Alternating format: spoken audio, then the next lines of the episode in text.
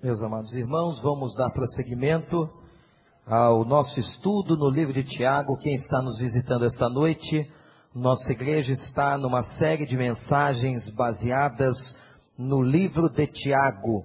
Novo Testamento, eu peço que você agora abra a sua Bíblia e nós vamos começar o capítulo 4. E já quero avisar os irmãos o seguinte: este capítulo 4, por causa da sua densidade, nós temos aqui muitos ensinamentos, muitas reflexões. Os irmãos sabem da diretividade de Tiago, da forma muito direta como ele trata os assuntos. Nós vamos abordar este capítulo em pelo menos quatro mensagens, durante quatro cultos diferentes. E hoje à noite nós vamos começar do versículo 1 até o versículo 3. De onde vêm as guerras e contendas que há entre vocês? Não vem das paixões que guerreiam dentro de vocês. Vocês cobiçam coisas e não as têm. Matam e invejam, mas não conseguem obter o que desejam. Vocês vivem a lutar e a fazer guerras. Não tem porquê, não pedem.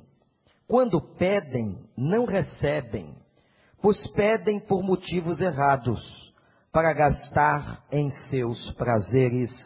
Que Deus nos abençoe. Esse pequeno texto, três versículos apenas, eu quero que você guarde agora o título que o pastor vai dar. Por que, que as nossas orações não são respondidas?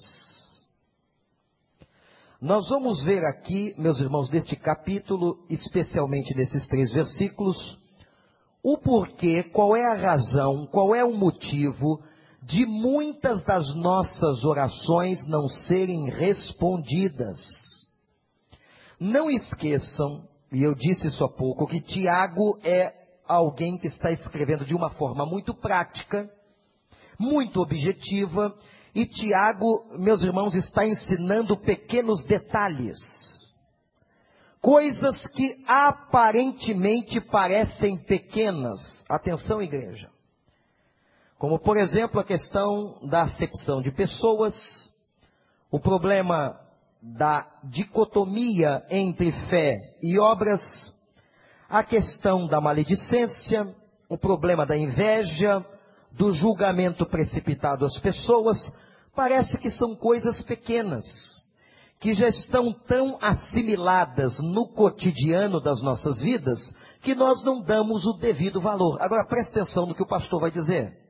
O que Tiago está mostrando aqui, meus irmãos e irmãs, é que estas aparentes pequenas coisas causam uma desgraça tremenda no meio da igreja. Essas coisas que parecem tão simples, tão praticadas, por serem tão praticadas, elas são comuns nas nossas vidas, nós podemos pensar que essas coisas não têm importância, mas elas na verdade são coisas que trazem grandes problemas na vida da igreja. E tudo isso pode afetar a sua vida de oração. É aí o ponto que eu quero pensar com você nesta noite. Existem, meus irmãos, na verdade, três motivos pelos quais orações não são respondidas, segundo o texto de Tiago que acabamos de ler. Poderíamos usar outros textos para justificar este tema, mas nós estamos estudando Tiago. Então vamos ao primeiro motivo. O primeiro motivo por que, muitas das nossas orações não são respondidas são as guerras do nosso coração. Anote aí. As guerras que estão dentro do nosso coração não são apenas, irmãos e irmãs, os países e as nações que entram em guerra. O que aprendemos aqui é que o coração de todos nós, o coração da gente, também entra em guerra. A situação daqueles irmãos, para quem Tiago está escrevendo esta carta, atenção igreja, era uma situação tão delicada, Os relacionamentos desses judeus convertidos para quem Tiago está escrevendo, não esqueçam que ele declara no capítulo 1: estou escrevendo às tribos da dispersão, isto é, aos judeus convertidos espalhados pelo mundo. Estes irmãos estavam vivendo problemas tão sérios, mas tão sérios de relacionamentos, que Tiago vai dizer que eles viviam verdadeiras guerras e contendas. Novamente, nós somos aqui mexidos com a ideia do que é igreja. Porque olhamos para isto Olhamos para cada capítulo de Tiago e pensamos assim: como é que pode existir isto na igreja? Como é que pode a igreja fazer acepção de pessoas? Como é que pode alguns irmãos terem problemas com maledicência? Como é que pode um crente sentir inveja? Como é que pode uma pessoa salva cobiçar? Ora, eu disse semana passada baseado numa reflexão do Dr. Luiz Saião sobre esse texto, que o problema reside no fato da conceituação do que é igreja. Igreja, meus irmãos, é lugar de gente. E toda vez que gente se reúne, essas coisas de gente aparecem. E mais, não sei se a notícia é boa ou ruim, quanto mais gente, mais problemas. Quanto mais gente, mais possibilidades dessas coisas acontecerem. Nós estamos aqui num dilema. Nós queremos que a igreja cresça, que a igreja se multiplique, que a igreja expanda o seu trabalho na terra. Isso é bíblico. Ide por todo mundo, por todas as nações, pregar o evangelho, ensinando as pessoas, batizando-as, a Bíblia, desde o Novo Testamento, prega o crescimento da igreja. Ora, mas por um outro lado, nós temos o problema de quanto mais pessoas tivermos na igreja, mais problemas, mais dificuldades. Então, o Dr. Luiz Saião, no seu comentário desse texto, ele diz o seguinte: nós temos que compreender, na verdade, o que é igreja. Igreja não é uma comunidade de gente perfeita. Igreja é uma comunidade de gente como eu e você, que falhamos, que erramos e que estamos suscetíveis a todo tipo de erro. Nunca diga assim, eu jamais cometerei este erro. Nunca diga isso. Nós somos capazes de cometermos qualquer coisa. A nossa carne, a nossa falibilidade, a nossa fraqueza. E aqui Tiago está dizendo que aqueles irmãos, olha só, gente, que coisa terrível, aqueles irmãos estavam vivendo relacionamentos tão ruins que ele diz assim: estão acontecendo guerras e contendas no meio de vocês. E ele diz qual é a origem. Por que tantos problemas de relacionamento? E ele diz assim: analisem a raiz das coisas. Por que tantos problemas de relacionamento entre cristãos? Ele aponta três motivos originários. Ele fala da cobiça. Quanta gente cobiçando muito e não tendo nada. O outro problema ele fala do homicídio. Pessoas que estão matando as outras. Mas aqui, meus irmãos, atentem para o fato de que ele não está se referindo àquele homicídio clássico quando nós pegamos uma arma e tiramos a vida de uma outra pessoa. Ele está falando sobre matar no coração. Baseado, inclusive, como já dissemos, em um dos dez mandamentos que expressa não matarás. E eu me lembro quando estávamos estudando os dez mandamentos quando paramos neste mandamento específico, afirmávamos naquela ocasião que eu posso matar uma pessoa sem usar uma arma. Eu posso matar com a palavra. Eu posso matar com o movimento de maledicência. Eu posso matar com um julgamento. Eu posso matar com uma atitude. Eu posso matar com silêncio. Há muitas e muitas maneiras de uma pessoa matar a outra. E agora Tiago está dizendo para nós que esse homicídio que está no nosso coração gera guerras e contendas. Eu vou te fazer uma pergunta e a faço a mim mesmo.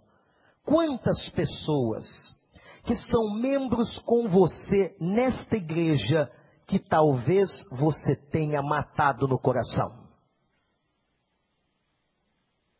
Tiago vai dizer que este movimento, ainda que interior, particular, é um movimento que provoca guerras e contendas em nosso meio.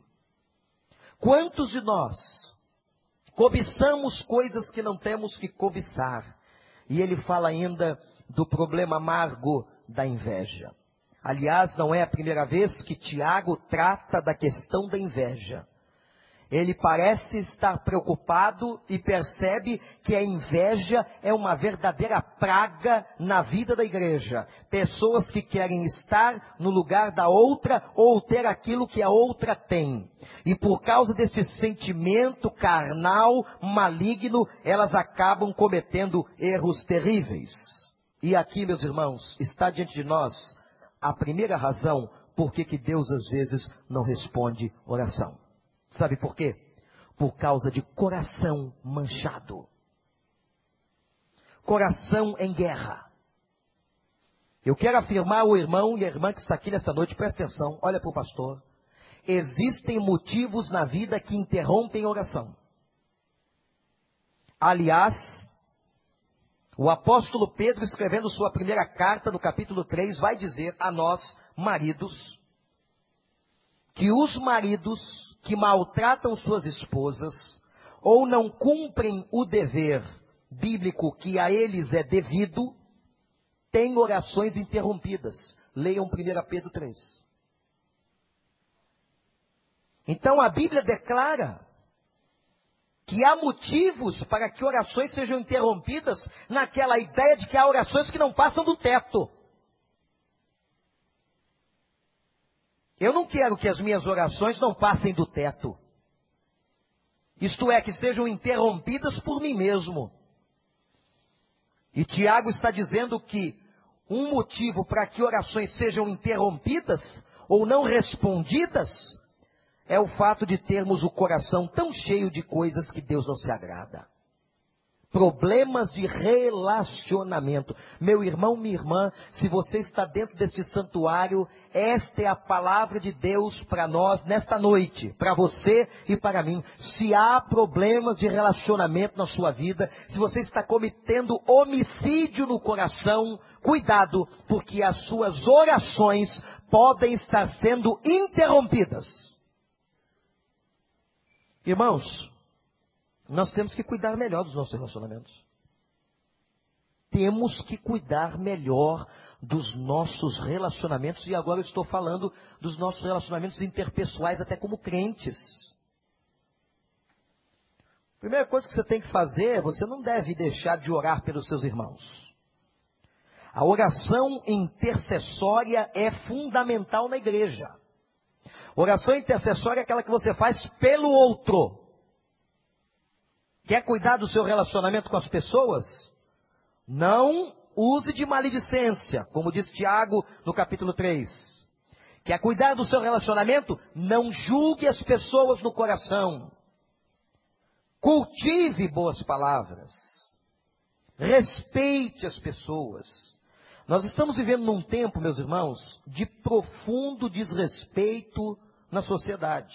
As pessoas não se respeitam mais aliás, até no que diz respeito às autoridades. Hoje é facilmente encontrado, por exemplo, um aluno que não respeita o seu professor, um funcionário que não respeita o seu chefe e etc. Mas nós não podemos trazer para dentro da igreja esse tipo de mentalidade. Temos que ter respeito pelo outro, independentemente da posição que ele ocupa. Cuide do seu relacionamento, demonstre afeto, cuidado com as palavras, atenção com os bons tratos, meus irmãos, muito cuidado. Às vezes não é uma nem duas vezes que nós encontramos pessoas reclamando, pastor, fulano me tratou muito mal, fulano foi agressivo comigo, me deu um fora sem qualquer motivo, me tratou de uma maneira indevida dentro da igreja. Nós temos que ter cuidado com isso. Temos que ter polimento. Às vezes, meus irmãos, as coisas chegam ao extremo da falta de educação. Não é nenhuma questão de cristianismo, não. Não é nem uma questão de ser crente e ter o Espírito Santo. É uma questão de educação, às vezes. Portanto, nós temos que cuidar. Cuidar dos nossos relacionamentos. Se você tem uma possibilidade de ter amigos, essa possibilidade tem que ser maior no meio do povo de Deus. Amém, igreja? Se isso não for verdade na igreja, como é que nós vamos pregar? A Bíblia diz, em João 17, que o mundo nos conheceria por causa dos nossos relacionamentos. Então Tiago está dizendo o seguinte: o primeiro motivo pelo qual Deus não responde oração é coração em guerra com outro. É um coração que maltrata o irmão. É um coração que está ali cheio de feridas, maledicente, julgador. E quando a gente se lembra das palavras de Jesus na oração do Pai Nosso, ele disse o seguinte: Pai, perdoa as nossas dívidas como nós perdoamos aos nossos devedores. Olha de novo aqui a questão da oração sofrendo interferência quando nós temos relacionamentos complicados e partidos. Portanto, anote isso. Primeiro motivo, porque Deus não responde muitas das nossas orações, é porque nós temos corações manchados, estamos cometendo homicídios, estamos com problemas de relacionamento dentro de nós. Segundo motivo.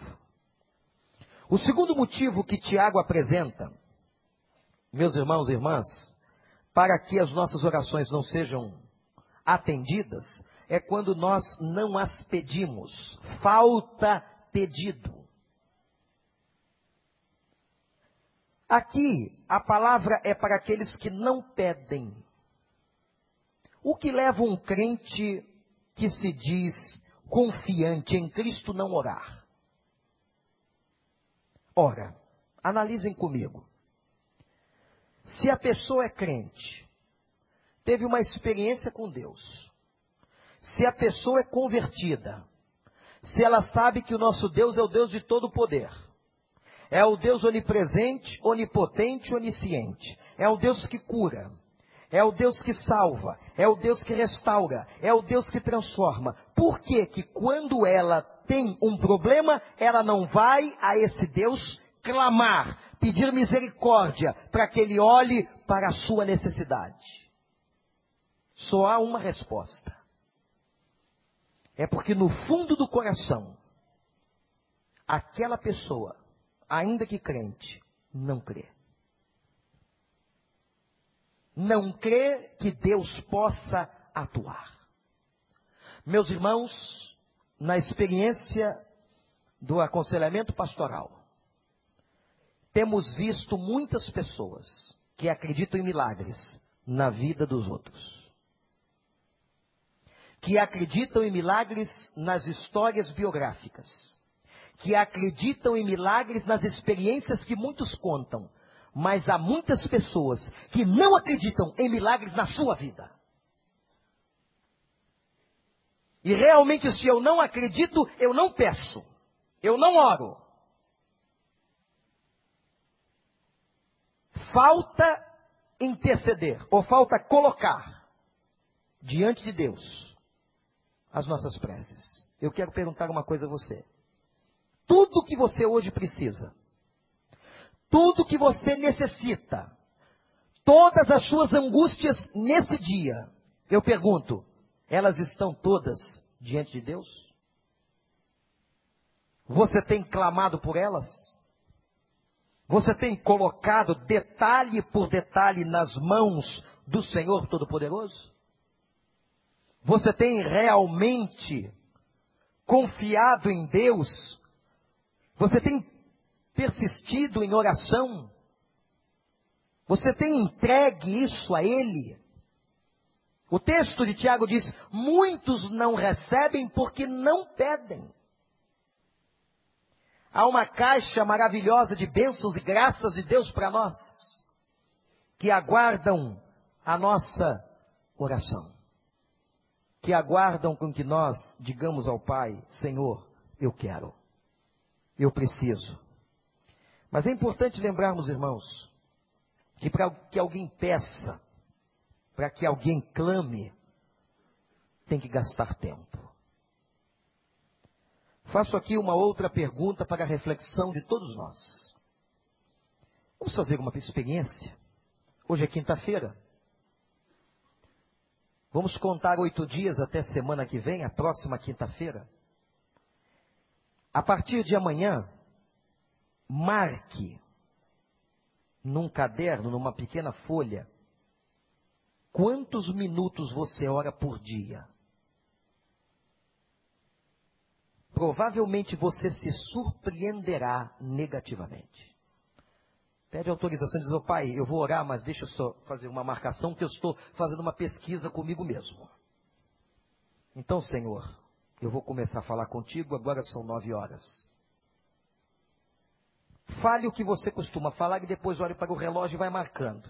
Essa oração levou dois minutos a outra 30 segundos, a outra 4 minutos. Nós vamos nos surpreender como nós falamos pouco com Deus.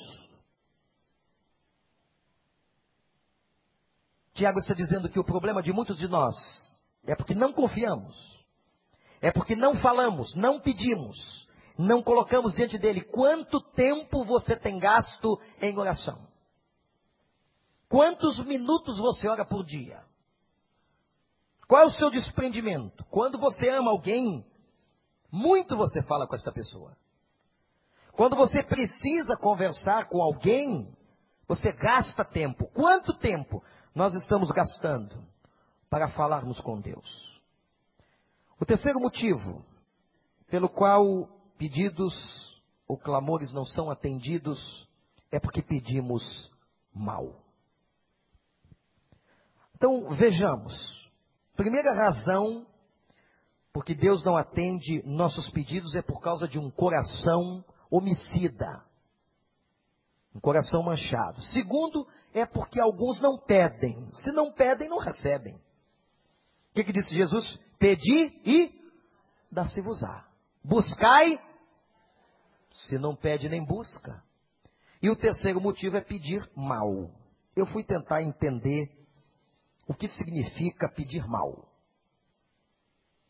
Pedir mal no texto é pedir apenas para que as minhas satisfações egoístas sejam atendidas. Tiago está preocupado neste preâmbulo do capítulo 4 com a questão do egoísmo. Todas as vezes que eu estou pedindo alguma coisa a Deus, e é um pedido altamente egoísta que visa apenas os meus prazeres, eu estou pedindo mal. Qualquer coisa que você for levar diante de Deus, deve passar pelo crivo de três perguntas. Muito parecido com o que contamos sobre Sócrates na semana passada. Mas seria muito bom você dizer o seguinte: Aquilo que eu estou pedindo glorifica a Deus? Anote isso. O que eu estou pedindo glorifica a Deus? Às vezes nós estamos pedindo coisas que não glorificam, pelo contrário, blasfemam contra o nome de Deus. Às vezes você está pedindo a Deus que abra as portas de um negócio e aquele negócio é um negócio que afronta Deus, é um negócio obscuro, é um negócio sujo. Às vezes você está pedindo por um relacionamento, mas de antemão você sabe que Deus não está abençoando aquele relacionamento porque é julgo desigual, por exemplo. Pedimos mal, Segunda pergunta que serve como crivo dos nossos pedidos: edifica a sua vida? A primeira, glorifica a Deus. A segunda, eu vou ser edificado. Se isto acontecer, se Deus me responder, Se Deus me der o que eu estou pedindo, eu vou ser edificado? E a terceira pergunta: vai abençoar a vida do próximo? Não importa se o próximo aqui é crente ou não. O que eu estou pedindo, porque às vezes há pessoas não crentes envolvidas conosco. O que eu estou pedindo abençoa o outro, às vezes você está pedindo a vaga no emprego que determina diretamente a demissão de alguém. Isso que eu estou pedindo abençoa o outro. Se os nossos pedidos de oração passassem por esses três crivos, meus irmãos, seria muito importante. Glorifica a Deus, edifica as nossas vidas, abençoa o próximo. Ó, no conceito de Tiago, qual deve ser o grande alvo das nossas orações? Anote isso. Qual deve ser o grande alvo das nossas orações? Se você ler o Evangelho e você ler a carta de Tiago, você entenderá o seguinte: Tiago acredita que o grande alvo das nossas orações é sabedoria. Isto é, nós temos que ter sabedoria ou pedir sabedoria para que conheçamos a vontade de Deus. Então você vai tomar uma decisão, presta atenção. Você vai começar um negócio, vai começar um relacionamento, vai entrar por um caminho. Peça assim, Senhor, me dê sabedoria para entender a tua vontade.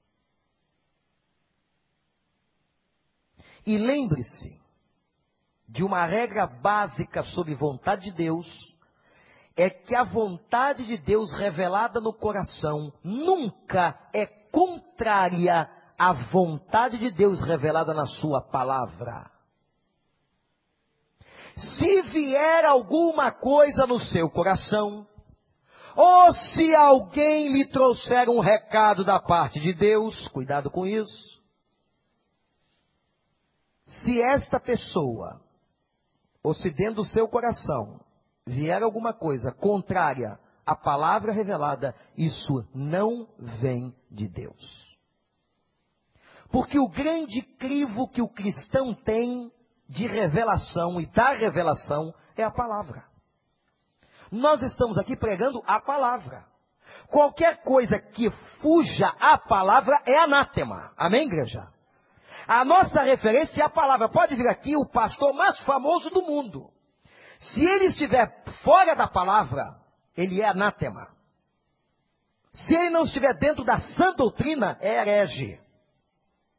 Ou está pregando indevidamente. A nossa referência não é o pastor Vander, não é o pastor Ronald, não é qualquer pastor que assuma este púlpito. A nossa referência é a palavra. É por isso que os crentes da cidade de Bereia conferiam. Eles conferiam para aprender e para zelar pela sã doutrina. Eles, eu, eu imagino que eles escutavam a pregação com o livro da lei aberto, com os textos de Salmos, e com o Velho Testamento, que era a Bíblia que existia naquela época, conferindo o que os apóstolos estavam pregando. A referência é a palavra. Então peça sabedoria. Senhor, me dê sabedoria, para que eu possa entender qual é a tua vontade. Eu hoje falava a alguém em aconselhamento pastoral que a vontade de Deus pode ser lida pelas circunstâncias não somente, mas também pelas circunstâncias. É como se você estivesse andando daqui a uma cidade vizinha e você se deparasse no caminho com muitas placas indicando o caminho. Eu acredito que Deus faz isso com a gente. Quando nós estamos indo em direção a alguma coisa, Ele mostra sinais, Ele mostra placas dizendo para a gente se devemos ir para a direita ou para a esquerda. Nós temos que ter a sabedoria para ler os sinais. Não tenham dúvidas de que Deus revela. O problema é que nós não somos bons leitores dos sinais de Deus.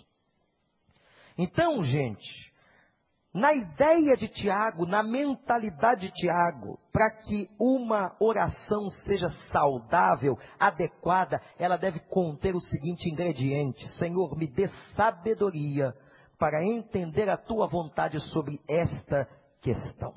Graças a Deus, graças a Deus, irmãos, que Deus não ouve todas as nossas orações. Graças a Deus que Ele não atende porque se ele atendesse a todas as nossas orações, existe até um filme muito interessante, né? uma comédia em que Deus resolveu atender todos os pedidos que uma pessoa fazia e o mundo virou um caos. Eu só não me lembro agora o nome do filme. Então, Todo-Poderoso. Quem não viu, veja. Se Deus, primeiro que se Deus ouvisse todas as nossas orações, já teria matado parte dos nossos irmãos. Segundo, que nos teria levado para caminhos terríveis, porque a gente pede muita besteira. A gente pede, pede uma coisa, depois lá embaixo vai ver que não era nada daquilo que tinha que ser pedido. E, meus irmãos, Deus não pode escutar a gente. Imagina a criança que você tem na sua casa que você conhece. Eu vejo lá, se eu for entregar e dar tudo que o Gabrielzinho pede, ele está perdido. Ele vai acabar morrendo. Porque ele pede coisas que a sua maturidade não lhe dão condições de entender o que ele está pedindo. É assim com a gente. Às vezes nós estamos pedindo uma coisa a Deus que Deus não vai dar, porque Ele sabe que você vai sofrer, que não vai ser bom para a sua vida, que lá na frente vai dar em caminho de morte. Então, nesta noite, louvado seja Deus, porque Deus não atende todos os nossos pedidos. E é uma mentira se você encontrar um pregador que diga que Deus te atende em todos os seus pedidos. Isso não é verdade. Deus, na sua grandeza e na sua sabedoria, vai exatamente interromper pedidos que não farão bem às nossas vidas. Os três primeiros versículos do capítulo 4, portanto, meus irmãos, tratam dessa questão de uma igreja que estava guerreando dentro dela de problemas de contenda, e Tiago está dizendo: essas contendas são os primeiros motivos para que Deus interrompa a oração. Então sai daqui com uma coisa na cabeça. Se você está com problemas de relacionamento, você pode estar tendo orações interrompidas. E mais, muitas vezes não recebemos respostas porque não pedimos. Aí você vai dizer, mas Deus não sabe, pastor? Sabe. Mas Deus trabalha com a nossa volição. Deus trabalha com a nossa vontade. Com a manifestação da vontade. Tanto é verdade que ele diz: aquele que me confessar diante dos homens, eu confessarei diante do meu Pai. É necessária a manifestação. A oração é uma forma de manifestação do desejo do coração humano.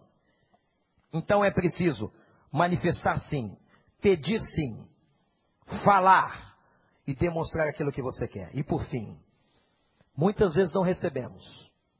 E Deus não pode atender as nossas orações porque pedimos mal. Pedimos apenas baseados no nosso egoísmo, na nossa carnalidade. E Deus está vendo que aquilo não será bom para as nossas vidas.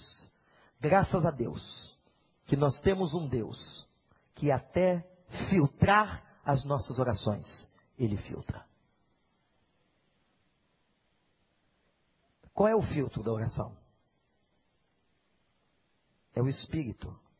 Diz Romanos, ele intercede com gemidos inexprimíveis. Sabe o que significa isso? O Espírito Santo é o tradutor. Você está orando, o Espírito está dizendo, Pai, não atende não, que é bobagem. Pai, não atende não, que esse não é o caminho. ele está gemendo, ele está traduzindo aquilo que nós estamos apresentando diante de Deus. Deus seja louvado, Deus nos abençoe e que esta palavra tenha abençoado a sua vida.